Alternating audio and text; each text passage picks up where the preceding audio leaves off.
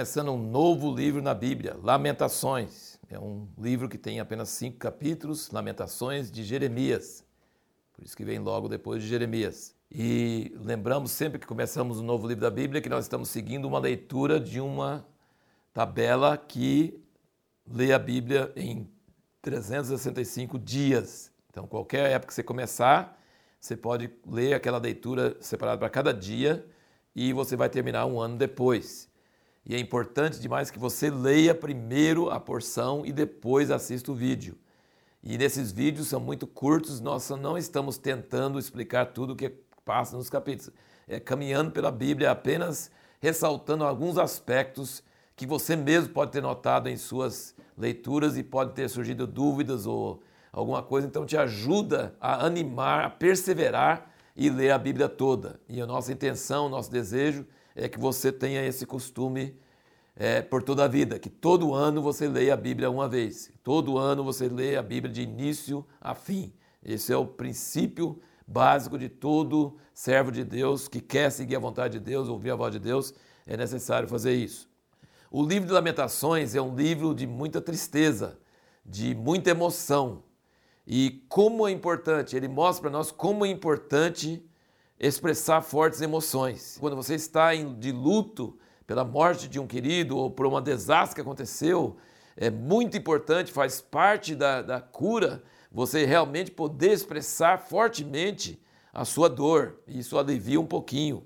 E aqui eu tenho um exemplo disso do C.S. Lewis, que ele escreveu quando a esposa dele morreu. Ele amava muito sua esposa, Anatomia de uma Dor, um luto em observação. É, esse livro eu nunca vi alguém expressar luto de uma forma tão forte, tão clara. Ele estava desesperado e ele conseguiu colocar em palavras, só C.S. Lewis mesmo, para conseguir fazer isso. E esses dias alguém me falou que alguém tinha amado dela tinha morrido e perguntou se tinha alguma coisa que podia ler para ajudar. E eu indiquei esse livro. É, não traz respostas, mas traz esse ajuda a desafogar, expressar a dor. E por isso que o livro de Lamentações está na Bíblia. A Bíblia é 66 livros, mas tem todo tipo de literatura. Tem música, louvor, tem história, tem leis e preceitos, tem narrativas e tem lamentações. Tem cântico de amor, que é cantares. Tem livros de filosofia, como Provérbios, Eclesiastes. Mas tem aqui lamentações, que é uma anatomia de uma dor, como diz aqui C.S. Lewis. E como é terrível, né? Pensar que apesar de saber que a ira de Deus contra Israel era justificada porque eles negaram a voz de Deus, eles desobedeceram a Deus, mas mesmo assim não deixa de ser terrível, catastrófico, trágico. E, e, Jeremias sente a dor e o próprio Deus sente a dor. Deus exerce o juízo, Deus tem ira do pecado, mas Deus ao mesmo tempo sente a dor também. Eh, Lamentações não é só de Jeremias, é de Deus. Lamentações é Deus através de Jeremias. Então é um livro muito precioso nesse sentido, para expressar a dor pela destruição de Jerusalém, por tudo que acabou, porque tudo que foi embora.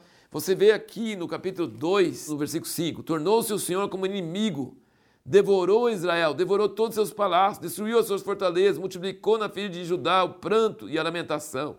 Arrancou a sua cabana, quando ele fala isso, arrancou seu tabernáculo, seu templo, né? com violência, como se fosse de uma horta destruiu seu lugar de assembleia. O Senhor entregou a esquecimento em Sião a assembleia solene e o sábado, e na indignação da sua ira rejeitou com desprezo o rei e o sacerdote.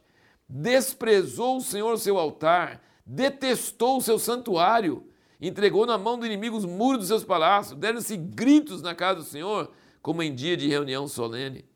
Tudo que tornava Israel especial, tudo que diferenciava Israel das outras nações, era o culto a Deus era o templo, eram os sacrifícios, eram sacerdotes, eram os profetas, era o altar. E Deus destruiu tudo com raiva. Eles ficaram zerados, espalhados entre as nações, envergonhados, acabados, sem lugar de culto, sem a arca, sem as tábuas de pedra, nada, zero. Tudo que identificava ele como povo de Deus foi tirado deles. Imagina a dor, fora todos os outros desastres, né? todas as outras coisas que aconteceram com eles. E sabe o que você pode tirar é, lição disso? De que Deus prefere não ter testemunho na terra do que ter um testemunho corrompido, contaminado. Ele não quer ter religiosidade. Ele fala assim: Oxalá que fechasse as portas do templo, que parasse de sacrificar, que tivesse justiça. Ele prefere não ter coisas, o testemunho dele na terra, a Torá, e, e, o templo e todo o culto, se vai ser falso, se vai ser caricatura. Ele não vai aceitar isso. Ele não quer isso. Então, assim, ele prefere zero do que ter o falso. É isso que, que é o ponto de vista de Deus. Só que é uma calamidade. Note outra coisa aqui, que aqui no livro de Lamentações, assim como no livro de Jó, a lamentação não é reclamando da Babilônia, da Assíria, desses outros países, não. Não é mencionado. É reclamado com Deus, porque sabe que Babilônia é apenas instrumento.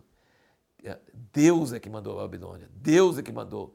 Então a reclamação, a tristeza e o choro é para com Deus, é falando com Deus. Como Jó também falou, meu negócio é com Deus. Ele não falou o nome de Satanás nenhuma vez. Então, assim, não é atribuindo aos elementos humanos, naturais, mas olhando para Deus e perguntando para Deus e em controvérsia com Deus, e reconhecendo que Deus tinha razão e ao mesmo tempo falando onde vai ser o testemunho? E onde vai acabar a tua palavra? E onde vai a glória do teu nome? E sabe essa tristeza e é uma tristeza que representa mesmo a tristeza de Deus também. E uma coisa que é muito importante é, quando eu leio isso aqui, e tendo lido, se você lê a história dos judeus, se você vai para aquele museu lá em Tel Aviv que fala da diáspora, eles às vezes passavam 100 anos, 200 anos em paz, num país igual a Espanha ou Portugal, ou mesmo em China, outros lugares, Rússia, né?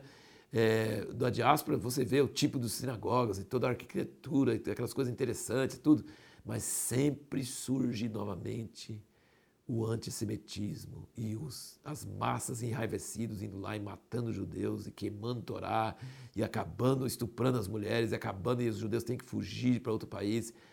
É história milenar de perseguição, de ódio, porque os judeus são diferentes.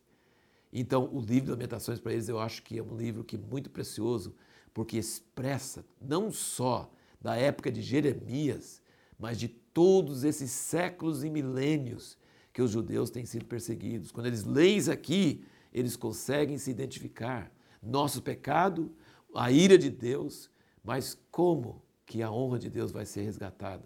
É muito precioso pensar sobre isso e lembrar que isso tem servido de, de alívio, de terapia até para os judeus entender que as próprias escrituras sagradas deles expressam tão bem as coisas que eles têm passado por séculos e por gerações. E a pergunta que nós vamos procurar responder no próximo vídeo é: o que, que pode nos trazer esperança no meio de uma situação desastrosa que tende a nos levar à depressão? O que, que pode nos trazer esperança no meio de uma situação terrível, onde não parece que tem nada positivo? O que, que pode nos trazer esperança e não nos deixar cair em depressão?